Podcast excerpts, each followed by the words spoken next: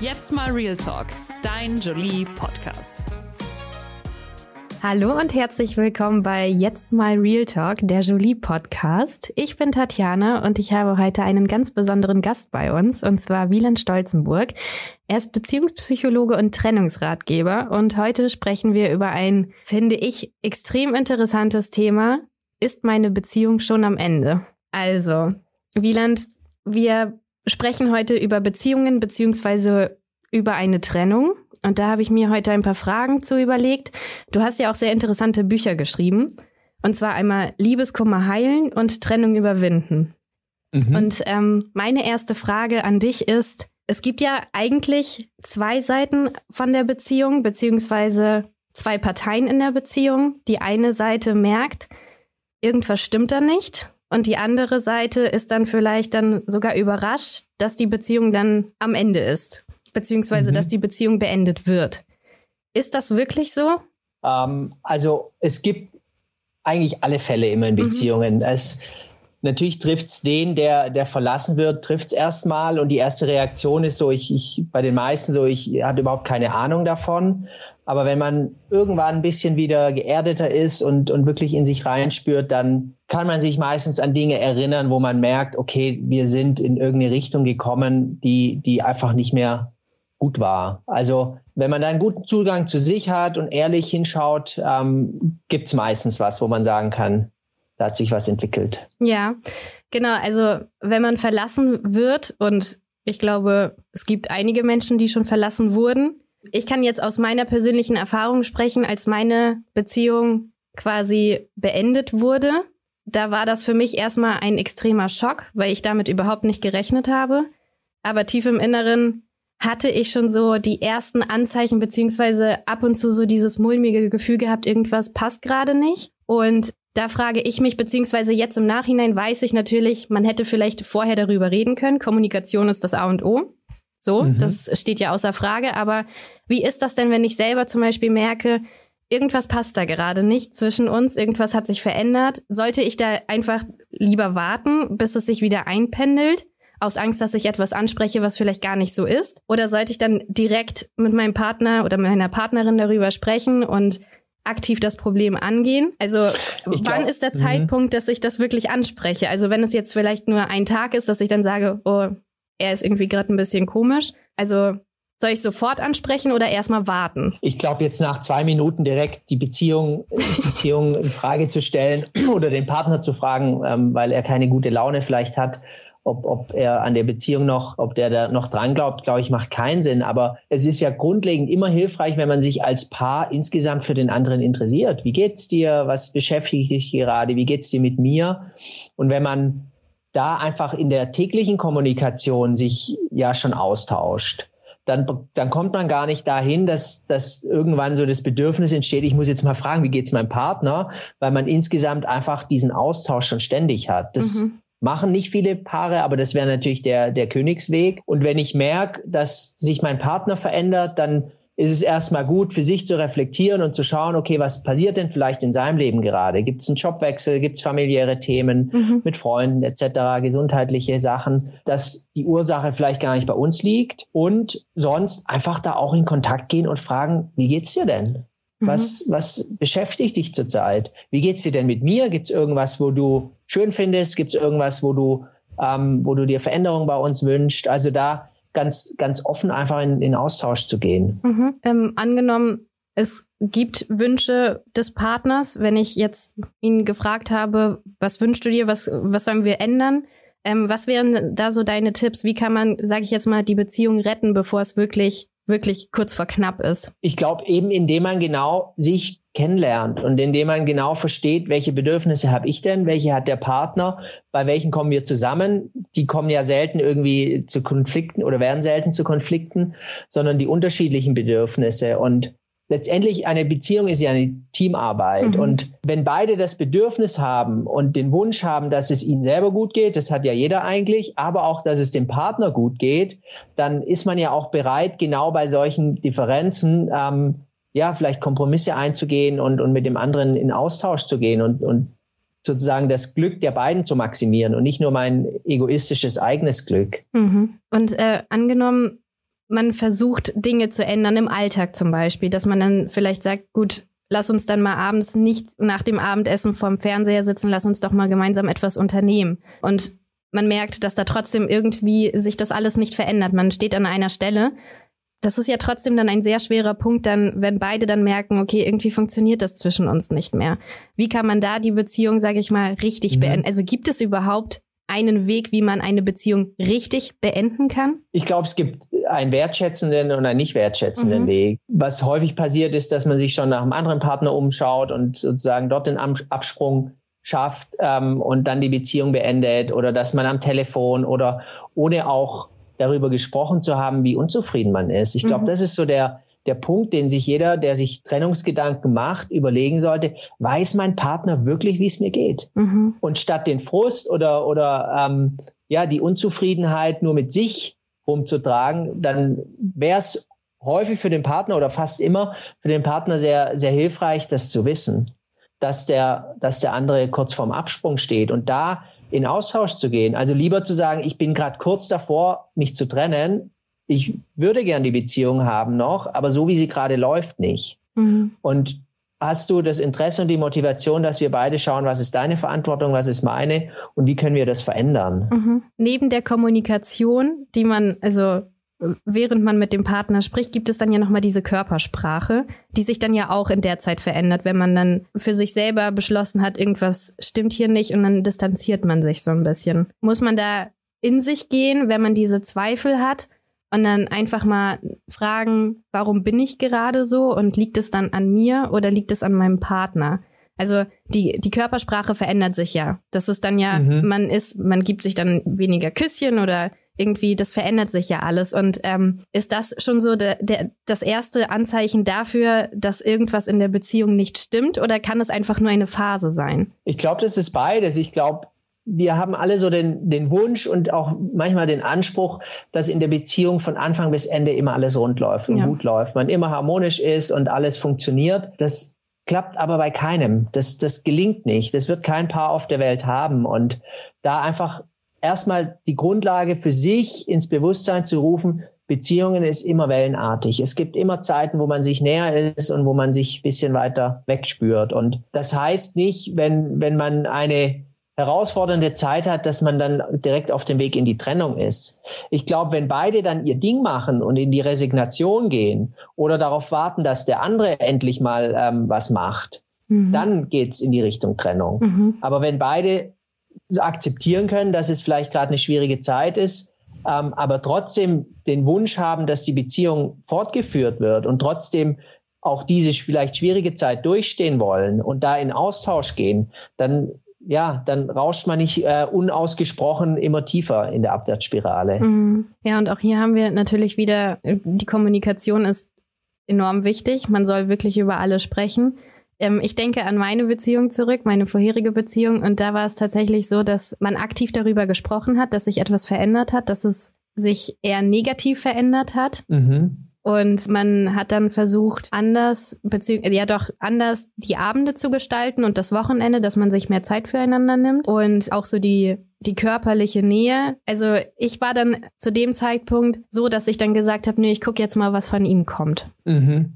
Und, ja, und wenn er dann das Gleiche denkt, ja. dann, dann passiert das, was in vielen Beziehungen passiert, dass mhm. beide warten und beide in der Anspruchshaltung sind und ähm, zurückgehen. Und es gibt eine interessante äh, Forschungs, äh, Forschungsergebnisse von John Gottman, das ist so einer der bekanntesten Paartherapeuten in Amerika, der herausgefunden hat, dass jeder investiert ja bestimmte Dinge in Beziehungen. Und wir wissen von uns 100 Prozent, was wir in die Beziehung investieren. An Zeit, an lieben Worten, an Tätigkeiten und so weiter.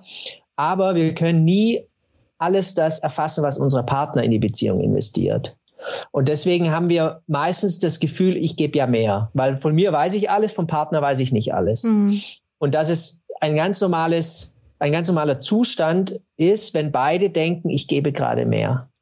Und dass, wenn man so das Gefühl hat, ich gebe 100 ähm, 20 Prozent und der andere 100 Prozent, dann ist man in einer gesunden Balance, weil, weil dann sozusagen dieser Gap, den man nicht wahrnimmt, ausgeglichen wird durch diese 20 Prozentpunkte. Und ich glaube, das ist ein ganz wichtiger Punkt, sich immer da wieder dran zu erinnern und sich klar zu machen, ich werde nie alles wissen, was der Partner gibt. Und wenn ich drauf warte und er, weil wir beide das Gefühl haben, wir geben schon mehr, mhm. ähm, dann geht's immer noch weiter auseinander.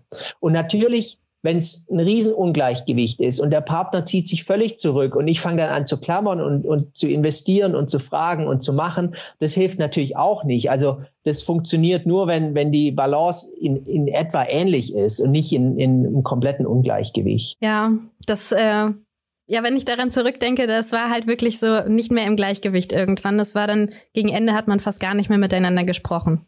Und mhm. trotzdem hat man daran festgehalten, weil sonst war alles gut. Und auf menschlicher und freundschaftlicher Ebene hat alles gut funktioniert. Aber das, was mhm. eigentlich wichtig ist für eine Beziehung, das äh, ist dann irgendwann komplett verloren gegangen.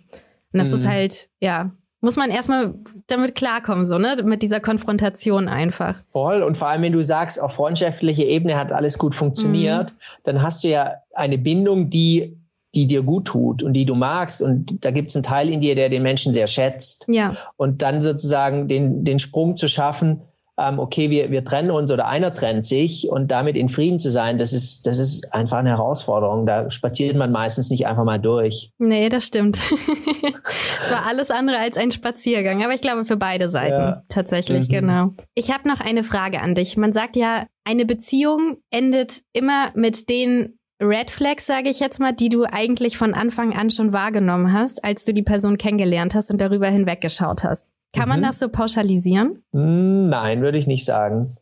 Es gibt auch genau die, also dass da was dran ist, ja, das, das gibt's oft und das passiert, aber ich würde nicht sagen, dass das in allen Beziehungen der Fall ist. Mhm. Es gibt auch häufig genau den Fall, das, was du am Anfang an deinem Partner so schätzt, keine Ahnung, dass er so extrovertiert ist und immer lustig und, und unterwegs ist und mit allen Menschen gut klarkommt, dass das, was du am Anfang schätzt, die irgendwann so auf den Zeiger geht, weil ja, weil du dann lieber den Partner für dich hast, um in dem Beispiel zu sein und der nicht immer nur extrovertiert ist, sondern auch mal ein tiefes Gespräch, Gespräch mit dir führt. Deswegen mhm. diese Entwicklung gibt's genauso ähm, in die in die andere Richtung. Man, also man, da, da sagt man dann häufig sogar in das, in was du dich vor allem verliebt hast, das wird die Herausforderung in der Beziehung werden. Ja. Ich weiß nicht, ob du das jetzt, wenn du deine Beziehung reflektierst, ob das stimmt. Ich glaube, es gibt Beziehungen, bei dem trifft das eine mehr zu mhm. und bei den anderen das andere. Mhm. Ja, ich, ich muss das gerade so ein bisschen reflektieren, total interessant eigentlich, weil je mehr man sich damit auseinandersetzt und gar nicht jetzt so emotional, sondern einfach grundsätzlich jetzt so sehr distanziert und äh, sehr oberflächlich, äh, welche Fakten damit eingespielt haben, weil ich musste mir dann von Freunden jetzt so im Nachhinein zum Beispiel anhören, das haben wir dir von Anfang an gesagt. Mm. Und äh, diese Konfrontation dann nochmal zu haben und jetzt auch so nüchtern das alles zu betrachten. Also nach der Trennung sieht man das Ganze ja eh nochmal anders, viel emotionaler und da hinterfragt mhm. man ja auch sehr viele Dinge. Und äh, wenn ein bisschen Zeit vergangen ist, dann schaut man ja auf die Beziehung nochmal ganz anders. Und dann kann man ja auch mit klarerem Verstand, sage ich mal, das reflektieren und dann fällt einem auch schon auf, das, was vielleicht ganz am Anfang, als man sich kennengelernt hat, da dachte man sich so, ja, man kann ja nicht von sich auf andere schließen. Ich kann ja den Menschen mhm. nicht komplett verändern. Und, mhm. und dann ist es ja am Ende doch irgendwie schon so ein sehr triftiger Grund, der dann vielleicht tatsächlich so zum Scheitern verurteilt. Also, dass die Beziehung dann wirklich mhm. auch deswegen vielleicht auch in die Brüche gegangen ist, weil es dann doch Eigenschaften gibt, die da, mit denen man selber nicht so d'accord gewesen ist. Vielleicht sogar mhm. teilweise Ansichten. Aber wenn, mhm. wenn ich jetzt beispielsweise jemanden Neues kennenlerne, und merke, es vibet alles zwischen uns. Ich finde das alles super und ich habe sehr viel Spaß, aber es gibt da so zum Beispiel auch so Ansichten, die mir nicht passen. Kann ich mich da trotzdem auf die Person einlassen oder ist das falsch? Also wie, wann kann man, mhm. wir sind ja auch, sag ich mal, jetzt durch Online-Dating-Apps und alles, wir sind da ja sehr sprunghaft. Das passiert ja alles sehr schnell. Also beispielsweise beim Date hatte er einen komischen Pullover an, sein Style gefällt mir nicht, äh, ich will den nicht nochmal sehen. Oder er mhm. hat eine ganz, ganz komische Äußerung getätigt, das brauche ich nicht. Ich äh, versuche jetzt mal weiter zu daten. Also wann lohnt es sich, an etwas festzuhalten? Also wenn es jetzt zum Beispiel eine Ansicht ist, die man, also von der moralischen Ansicht oder einfach grundsätzlich, wie kann ich für mich selber entscheiden, gut, er ist zwar ein bisschen anders, in der Hinsicht, ich sehe das anders oder wir haben Gespräche, sehr interessante Debatten oder Diskussionen. Ist das trotzdem für mich ein potenzieller Partner oder soll ich das jetzt erstmal cutten? Mhm.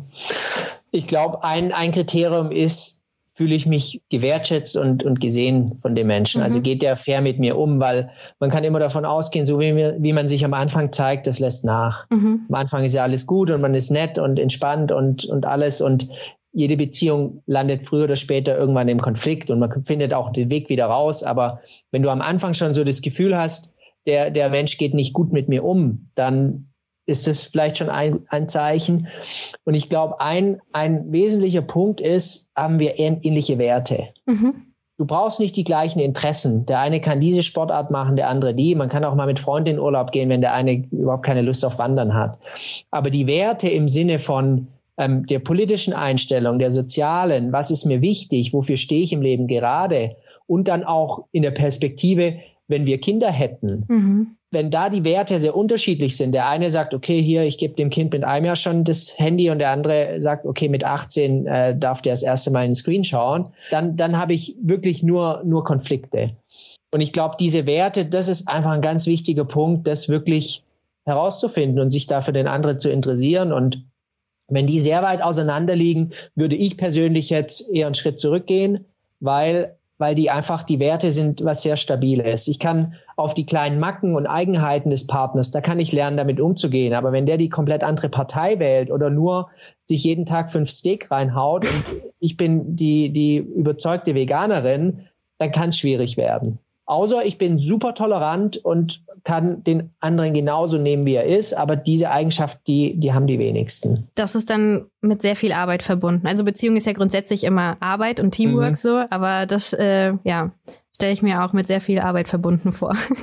Und wir haben ja, wenn wir für, von irgendwas überzeugt sind, von mhm. einem Wert oder einem Verhalten, dann ist es ja für uns der richtige Weg, sonst würden wir den ja nicht gehen. Mhm. Und wir Menschen haben immer die Tendenz, andere Menschen von dem zu überzeugen, wovon wir überzeugt sind. Und wenn der andere dann auch von seinem so überzeugt ist, dann ähm, kann es interessant werden, wie, wie die sich beide verändern wollen. Ja. Wie ist das denn, wenn ich jetzt jemand Neues kennenlerne? Man sagt ja, warte erstmal die ersten drei Monate ab. Du hast da eh noch eine rosarote Brille auf. Stimmt das wirklich? Also zeigen wir uns in den ersten drei Monaten anders? Ich würde es jetzt nicht an, an drei Monaten festmachen, aber wir zeigen uns am Anfang an. Das kannst du in den Hormonen messen. Das Verliebtheitshormon, das ist ähnlich wie, wie unter einer gewissen Droge. Also es ist wirklich nachgewiesen, dass wir anders fühlen, anders denken, uns anders verhalten. Und deswegen ist es immer gut, ähm, das einfach im Hinterkopf zu behalten, die Zeit zu genießen, aber auch zu wissen, okay, nur weil sich jetzt anfühlt wie mein Lebenspartner, heißt es nicht, dass es, wenn wir dann rauskommen langsam aus dieser Phase, dass, dass es dann immer noch genauso bleibt. Mhm. Also sich einfach Zeit lassen. Mhm. Was ist denn da so dein Tipp? Also wie, wie viel Zeit sollte man sich denn da lassen? Ja, das kommt drauf an. Was willst du denn rausfinden? Also willst du rausfinden, ob du mit dem Partner zusammen sein willst mhm. oder letztendlich es geht ja immer von zwei aus. Mhm. Also du brauchst ja erstmal zwei, die das Interesse haben. Wenn da einer schon abbiegt, hat sich eh schon entschieden. Wenn einer aufhört, mehr Interesse zu zeigen, dann meistens auch. Dann macht es auch keinen Sinn, da hinterher zu rennen. Und wenn beide das Interesse haben, dann du weißt es ja irgendwann, du spürst es ja irgendwann. Will ich mit dem Menschen auch wenn ich immer mehr der Seiten kennenlerne, vielleicht, die, die jetzt nicht präsentieren würde, möchte ich mit dem ja meine Zeit verbringen, fühlt sich das gut an. Und es wird nie den perfekten Partner geben, in, im Sinne von, dass jede Checkbox äh, angehakt wird und mhm. ähm, ich genau all das bekomme, was ich will, weil unsere Persönlichkeit oder unsere Seele oder wie du es nennen willst, die ist immer auf der Suche nach Wachstum. Leben bedeutet Wachstum. Schau dir Bäume an, Tiere, Menschen, wir wachsen alle.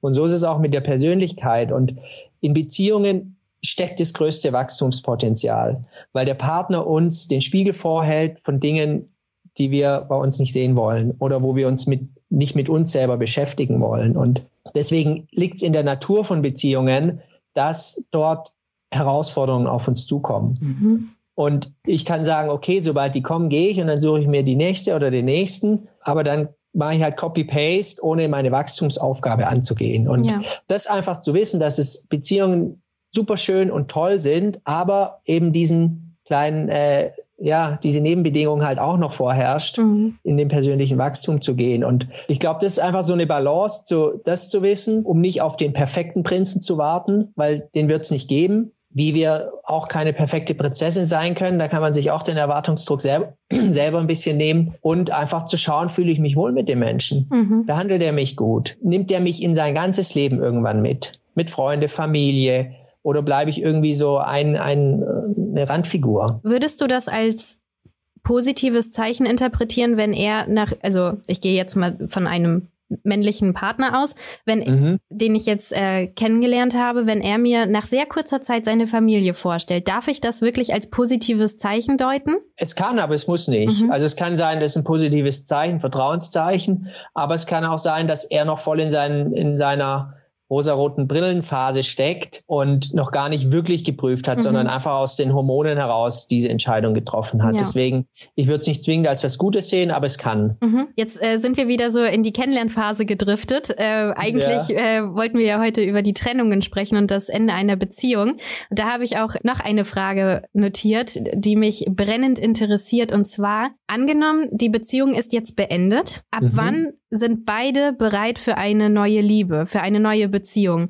Weil dann hört man ja, oh, der hat schon wieder eine neue oder wie, du lernst jetzt schon wieder einen neuen kennen. Also man muss sich das ja so ein bisschen von der Gesellschaft dann so, also das ist dann immer so ein bisschen negativ behaftet, wenn man relativ zeitnah nach der Trennung jemand Neues kennenlernt. Kann man sich da überhaupt schon auf eine neue Person einlassen, auf eine neue Liebe einlassen? Also ab wann sind wir da bereit? Ich glaube, wir brauchen alle Zeit, auch wenn das Leben ganz anders ist, wie viele neue Beziehungen beginnen als Affäre. Deswegen, wir haben manchmal gar nicht ein, nicht mal eine Minute sozusagen Übergang, sondern fahren erstmal doppelgleisig. Aber es ist immer gut, sich die Zeit zu nehmen, wenn es geht, um in den Schmerz zu gehen, um das zu fühlen, was passiert, um sich wieder neu kennenzulernen, um zu schauen, was ist denn da alles passiert und sich den Druck zu nehmen, irgendwie gleich jemand kennenlernen zu wollen oder auch, um indem man anderen Menschen trifft, sozusagen sich wieder besser zu fühlen. Mhm. Das kann mal hilfreich sein, aber wenn das die einzige Strategie ist, den, den Trennungsschmerz irgendwie äh, dem auszuweichen, dann ist es nicht sehr zielführend, mhm. weil dann beschäftige ich nicht mit mir, sondern hänge an Tinder oder Bumble oder sonst wo drin und bin eben nicht mit mir in Kontakt, nicht mit meinem Schmerz in Kontakt. Und da eine gute Balance zu finden, ist, glaube ich, wichtig. Und derjenige, der geht, der ist in der Regel meistens schneller wieder offen also sagen wir mal aus einer psychologischen Sicht, weil er hat sich ja schon länger damit beschäftigt und er hat sich bewusst dafür entschieden. Also der hängt ja meistens nicht so in dem Schmerz drin. Mhm. Und der, der verlassen wurde, ich glaube, solange du den neuen Partner oder das neue Date brauchst, um dich besser zu fühlen oder um nicht mehr an den Ex-Partner zu denken, macht es eher Sinn, noch, noch zu warten mhm. in meinen Augen. Und man, man kann das, was man verarbeiten muss, das kann man nicht sozusagen löschen. Entweder setzt man sich bewusst damit auseinander und nutzt die Zeit mit sich und mit all dem, was, was da hochkommt. Und wenn man das nicht macht, dann trägt man es einfach mit sich weiter und es findet irgendwie so im, im Alltag oder im Leben oder in den neuen Beziehungen dann den Platz. Weil ich dann merke zum Beispiel, ich habe jetzt schon eine neue Beziehung, aber ich kann mich gar nicht richtig voll öffnen, mhm. weil ich noch die Angst in mir stecken habe oder die Trauer oder ich kann noch nicht vertrauen. Deswegen würde ich immer empfehlen, nimm dir lieber ein bisschen mehr Zeit wie wenig. Weil wenn du dir mehr Zeit nimmst, dann, du kannst ja nicht viel verlieren. Wenn du dann wirklich jemand triffst, wenn du offen bist, dann passiert's einfach. Mhm. Dann brauchst du dich nicht so abhetzen, irgendwie schnell jemand Neues kennenzulernen. Ja, ich muss auch daran zurückdenken, bei mir war das so, frisch nach der Trennung hat eine Freundin mich angeschrieben, obwohl sie nichts davon wusste. Und äh, mhm. dann meinte sie, ist alles gut bei euch? Hat er irgend, also habt ihr eine Wette irgendwie gehabt und er hat verloren, weil warum ist er auf Tinder? Mm. Und das war sehr, sehr kurz nach der Trennung und das hat mich extrem getroffen. Mhm. Und das hat mir dann auch wiederum gezeigt, im Kopf hat er schon viel, viel eher mit unserer Beziehung abgeschlossen. Mhm. Anders betrachtet kann ich auch sagen, meine vorherige Beziehung, die habe ich beendet, weil ich gemerkt habe, dass ich plötzlich Interesse an anderen Männern habe, obwohl ich in einer Beziehung bin. Mhm. Und da musste ich mir zum Beispiel auch von meinem Ex-Freund anhören, hast du einen neuen? Hatte ich nicht. Mhm. Ich war immer treu, aber mhm. in meinem Kopf fing es schon an, dass ich dann einfach gemerkt habe, eigentlich möchte ich hier gerade gar nicht sein, was mache ich hier? Mhm. Und diese zwei Seiten habe ich schon erfahren. Aber es ist halt mhm. super schwierig, weil einerseits kann man es dann ja nachvollziehen, wenn man selber in der Position gewesen ist, dass man eine Beziehung beendet hat, aber wenn man selber noch nicht eine Beziehung beendet hat und man selber verlassen wurde, glaube ich, ist es sehr, sehr schwer, das so erstmal zu verstehen, dass, ähm, dass die andere Seite schon damit viel eher abgeschlossen hat. Ja, man fühlt sich dann so wie so ein Austauschprodukt. Genau. Was war ich, was war ich dem anderen denn wirklich wert? Ja, Und genau. wie kann der jetzt schon so schnell wieder Richtig. irgendjemand Neues treffen Ja. können? Ja, ich glaube, zum einen, es kann sein, dass der Partner einfach schon viel früher emotional sich aus der Beziehung verabschiedet hat und bereit ist. Aber es kann auch einfach sein, dass der selber damit zu kämpfen hat oder Ab- Ablenkung braucht. Mhm. Oder Mhm. er braucht den Selbstwert, Push, äh, um ja mit ein paar Frauen ins Bett zu steigen oder andersrum. Ja, Deswegen von sich auszugehen in Beziehungsthemen bringt meistens mehr Schwierigkeiten wie Lösungen, weil wir sind so unterschiedlich und jeder hat seine eigenen Gründe und seine eigene Lebensgeschichte, die da reinspielt, als, als Ursachen für unser Verhalten, Denken und Fühlen, dass wir sehr oft nicht treffsicher interpretieren, was, wa warum und ja, warum der andere das macht, wenn wir von uns ausgehen. Deswegen, wenn es einem gelingt zu sagen, okay, es könnte so sein, aber es gibt auch noch 200 andere Möglichkeiten. Mhm. Wie, also wie siehst du das? Kann man jede Beziehung retten, wenn man jetzt zum Beispiel die Probleme angesprochen hat und man sich so gern hat oder sich vielleicht auch noch liebt, dass man dann sagt, du, irgendwie funktioniert das gerade alles nicht, aber es wäre sehr schade, wenn uns, äh, wenn sich jetzt die Wege trennen. Kann wirklich eine Therapie eine Beziehung retten oder gibt es auch wirklich Beziehungen, die einfach nicht mehr, also die komplett kaputt sind und da kann man nichts mehr retten? Also unabhängig Mhm. davon, dass eine dritte Person vielleicht involviert ist. Mhm. Ich, ich, auch wenn es nicht romantisch klingt, ich vergleiche es immer ein bisschen wie, wie mit dem Auto. Wenn ich ein Auto habe und mich gut drum kümmere, Ja. das zur Inspektion bringen, das richtige Öl reinfüllen, richtig Tank, ähm, nicht immer im, im höchsten, in der höchsten Drehzahl fahre, dann habe ich mehr und länger Spaß daran. Mhm. Wenn ich mich überhaupt nicht drum kümmere, nie zur Inspektion gehe, keine Reifen erneuere und so weiter, dann kracht das Ding mir irgendwann einfach auseinander oder fährt einfach nicht mehr. Mhm. Und so ist es auch mit Beziehungen. Wenn ich schon an dem Punkt bin, dass über Jahre sich Themen eingeschlichen haben, immer mehr Frustration, immer mehr Verletzungen, immer mehr Resignation, dann ist es unfassbar schwierig, da noch sozusagen den Turnaround zu, zu schaffen, weil du schon so lang auf dieser niedrigen Beziehungsqualität durchs Leben gegangen bist. Wenn du das früher machst und frühzeitiger, dann ist es viel, viel leichter, weil Mhm. einfach noch nicht so viel Schaden eingerichtet wurde mit Verletzungen, mit Enttäuschungen und so weiter. Und wenn das früher ist und beide die Motivation haben und beide sagen, okay, ich warte nicht drauf, dass der Partner, was wir vorhatten, sich nur ändert, sondern ich gebe genauso meine 50 Prozent da rein, dann ist es bei, bei fast allen Paaren möglich. Mhm. Wenn die Motivation da ist, die noch nicht komplett am Ende sind, ähm, dann hatte ich zumindest in meiner Praxis noch keine Paare, die das dann nicht geschafft haben, sondern das sind dann die, wo einer eher schon nicht mehr wirklich will oder wo sich es über Jahre lang so lang eingeschlichen hat, dass das einfach zu viel schon kaputt gegangen ist. Mhm. Ich finde das total interessant und sehr spannend, dass man dann wirklich noch, ähm, sag ich mal, die Kurve kratzen kann und äh, dass dann die Paare danach wieder total glücklich sein können und vielleicht sogar auch heiraten und eine Familie gründen, nach, nach den ganzen Problemen, die sie hatten, die sie dann aktiv angegangen sind. Mhm. Ja. Wie gesagt, es gibt keine Beziehung, die, die diese Probleme nicht hat. Mhm. Und da durchzusteigen, das schweißt ja auch unglaublich zusammen. Mhm. Und es gibt dann Sicherheit für die nächste Krise, weil die wird wiederkommen, spätestens wenn Kinder da sind. Deswegen einfach, wir sind in so einer Wegwerfgesellschaft mit allem. Wenn der Schuh kaputt ist, kommt er weg und ein neuer her. Und so gehen wir mit Beziehungen leider auch oft um, dass wir bei den ersten Problemen oder wenn es mal zwei Monate irgendwie nicht die, die Harmonie an der Decke hängt, dass wir die dann auch aufgeben. Ja. Und da dran zu bleiben und das zu investieren, das, ja, das lohnt sich oft. Mhm. Weil wir nehmen uns ja selber mit, das ist ja der Witz. Wir nehmen uns ja mit mit all unseren Themen in die neue Beziehung. Deswegen lösen wir lösen wir selten. Natürlich, wenn ich einen Partner habe, der uns emotional missbraucht, körperlich äh, schlägt oder überhaupt keine Verantwortung übernimmt, da wird schwierig Mhm. sozusagen, dass man mit, ja, nur, nur mit sich, da, da findet man die Lösung auch vielleicht, wenn man wirklich geht. Aber wenn es ein normaler Umgang ist und man, man einen wertschätzenden Partner hat, dann wird es wahrscheinlich eine ähnliche Geschichte in der nächsten Beziehung geben, wenn ich das nicht gelernt habe, um was es Mhm. da geht. Also du arbeitest ja mit sehr vielen Paaren zusammen. Kannst du da einen Trend über die Jahre feststellen, dass wir wirklich schneller aufgeben inzwischen? Schwierig aus meiner Perspektive zu sagen, weil zu mir kommen ja nur die, die es erstmal noch nicht wollen. Sozusagen die Zeit und Geld investieren, um da weiterzukommen. Mhm. All die, die vorher aufgeben, die kriege ich ja gar nicht mit. Mhm. aber ich kann es einfach so aus meiner Erfahrung, was Menschen oder Klienten, zu mir kommen ja auch viele Einzelpersonen, was die schildern, wie, wie das Dating heute abläuft und wie, wie austauschbar man teilweise geworden ist, dass das schon in die Richtung geht. Eigentlich kann ich das Wort nicht mehr hören, aber sind über Corona ähm, okay. Sind da mehr Paare zu dir gekommen, die deine Hilfe gebraucht haben? Also kannst du da irgendwie einen Trend feststellen? Ja, während Corona, da war, war ich gar nicht in Deutschland, deswegen habe ich da in der Zeit gar keine Paare begleitet, sondern nur online, mhm. telefonisch mhm. und das waren Einzelpersonen. Mhm. Ich habe es aber an den, an den Buchverkaufszahlen mhm. gemerkt, dass da die, die Paarratgeber viel mehr nachgefragt waren. Mhm. Wir waren ja alle in einer extremen Situation, was zum einen erstmal zusammenschweißt. In Krisen behalten Paare erstmal zusammen, mhm. weil Du weißt, wenn ich während der Krisenzeit ähm, mich trenne, dann bin ich eher, also fühle ich mich noch mehr alleine und bin alleine herausgefordert, mit der Krise umzugehen. Deswegen, das ist erstmal so die erste Tendenz während Corona gewesen. Und die zweite ist, man hing zu Hause, musste irgendwie Homeoffice sich einrichten im Kinderzimmer. Die, ja, einer der Partner muss sich um die Kinder kümmern, wenn Kinder da sind, ähm, oder beide, wenn keine Kinder da sind, waren im Homeoffice. Man konnte sich nicht mehr ausweichen. Man hatte keinen Ausgleich mehr.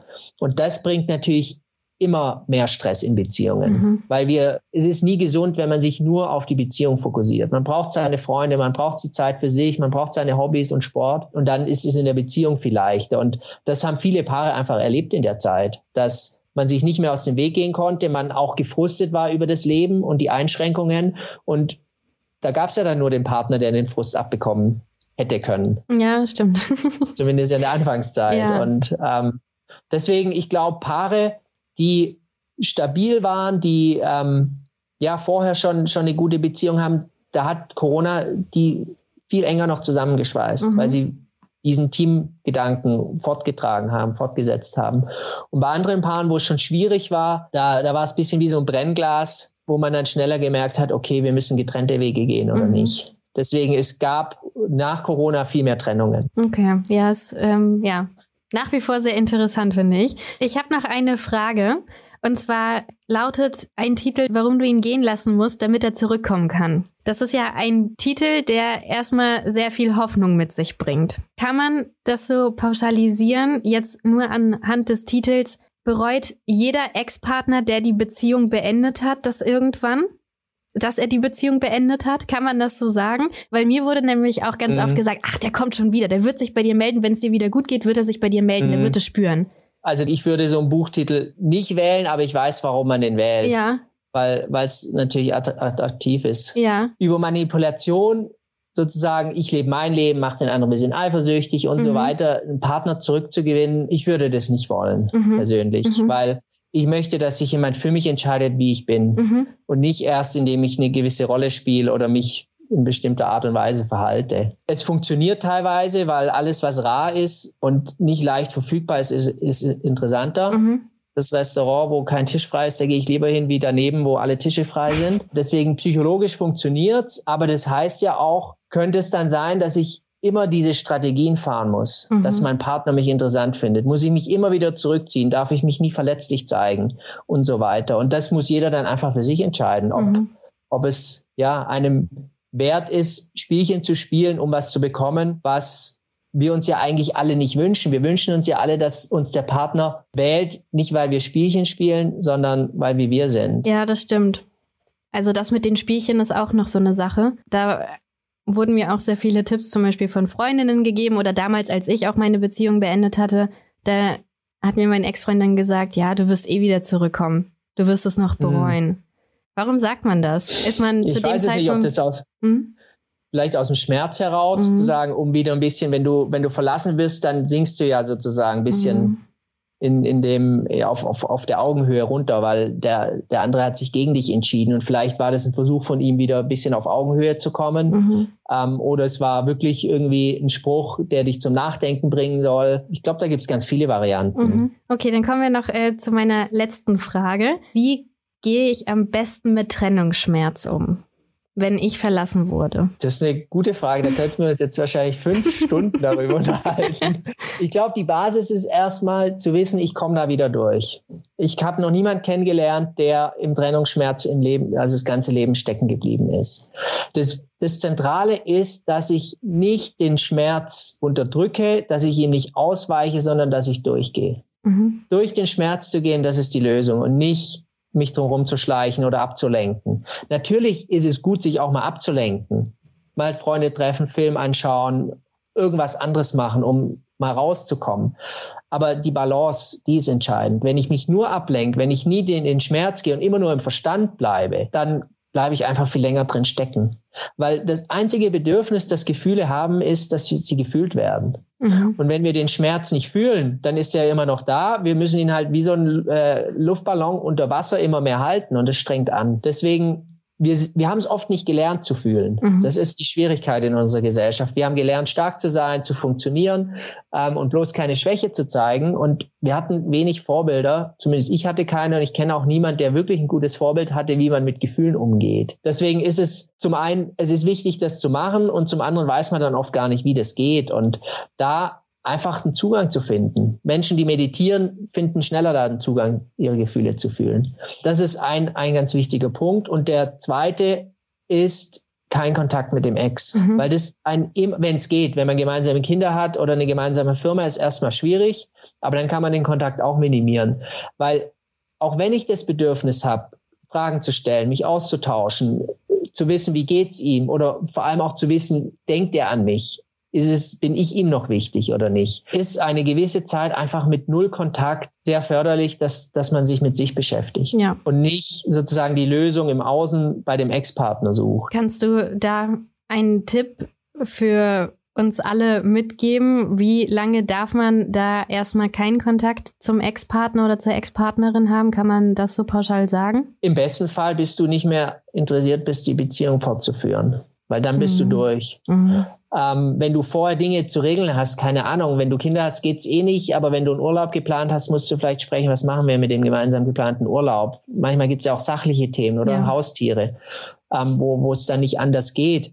Aber erstmal einfach paar Monate, zwei, mhm. drei Monate keinen Kontakt haben. Und falls aber das, das sollte gar nicht das Ziel sein, dieses, äh, diese, ähm, dieses keinen Kontakt haben. Falls dann beide irgendwie merken, wir haben wieder Interesse aneinander, dann fußt es nicht auf dem Schmerz, sozusagen, ich stecke im Trennungsschmerz und hoffe mir, indem wir wieder zusammenkommen, dass mir besser geht, sondern dann sind beide wieder mit sich gut im Kontakt und dann könnte man, wenn beide das Interesse haben, viel authentischer schauen, haben wir da noch ja eine Zukunftsperspektive. Mhm. Kann man nach einer gescheiterten Beziehung noch eine Freundschaft zum Ex-Partner pflegen, auch wenn man dann schon über den Punkt hinaus ist, dass man keine Beziehung mit dem Ex-Partner oder mit der Ex-Partnerin haben will? Oder wird immer etwas zwischen einem stehen? Nein, das ist gut möglich. Ja. Ich habe mit einer Ex-Partnerin super Kontakt. Das ist nicht bei allen möglich, weil es kommt immer darauf an, was ist vorgefallen und haben beide das Interesse.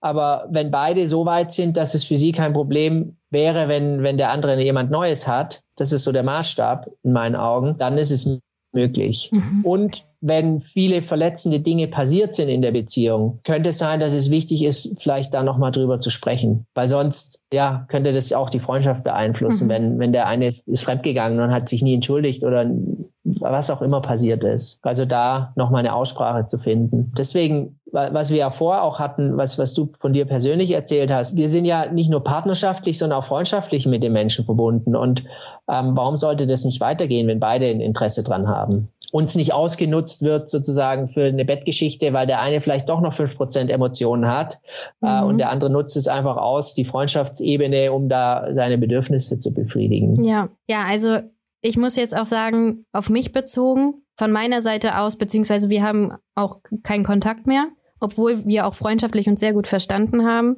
Aber ich weiß gar nicht, wie ich das sagen soll, aber es ist so viel Enttäuschung in mir gewesen, dass ich absolut gar keinen Grund sehe, mit dieser Person weiterhin in Kontakt zu stehen, obwohl wir uns mhm. zwischenmenschlich super verstanden haben. Mhm. Es war wirklich so, wir waren beste Freunde und wir wussten alles voneinander, aber dieser Cut, der war bei mir so intensiv, dass ich gar nicht mehr dieses Bedürfnis habe, den Kontakt nochmal zu ihm irgendwie zu suchen. Mhm. Ja, und das ist ja genau super verständlich und genau der Punkt, ähm, sind da noch alte ja, Verletzungen da mhm. und, und Verhaltensweisen, die, die eben nicht aufgearbeitet oder ge geklärt wurden. Ja. Und das ist ja auch völlig dein Recht. Er hat sich gegen die Beziehung entschieden, ähm, dann kannst du dich auch gegen die mögliche Freundschaft entscheiden. Ja. Und ja, deswegen, ich würde gar nicht sagen, das, das ist der Weg für jeden, dass mhm. man die, die Freundschaft haben muss, sondern nur, wenn es sich für beide gut anfühlt und beide wirklich in Frieden damit sind, dass die Beziehung vorbei ist. Ja.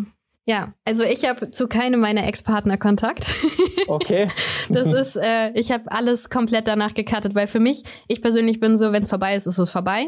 Freundinnen mhm. von mir haben teilweise Kontakt zu ihren Ex-Partnern, was ja auch okay ist. Wie du schon meintest, da muss ja jeder für sich selber das entscheiden. Und äh, wenn da auch nichts mehr zwischen einem steht, dann ist es ja umso schöner, dass man danach noch auf respektvoller Ebene noch eine Freundschaft auch führen kann. Ja, muss man sich einfach ja seinen Weg gehen und nicht ja. was was andere sagen, was vermeintlich richtig für einen ist. Ja, Wieland, vielen Dank für deine Zeit.